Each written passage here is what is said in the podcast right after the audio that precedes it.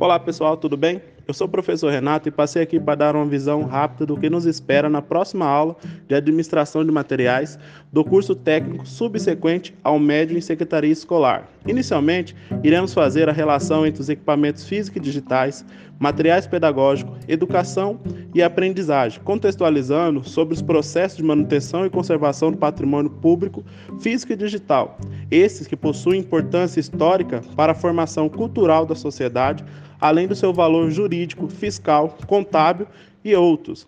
Depois, abordaremos os fundamentos da gestão curricular pedagógica, administrativa e financeira da unidade escolar, versando sobre as organizações dos espaços na administração de materiais e das noções de documentação e arquivamento da vida acadêmica dos alunos e profissional dos servidores.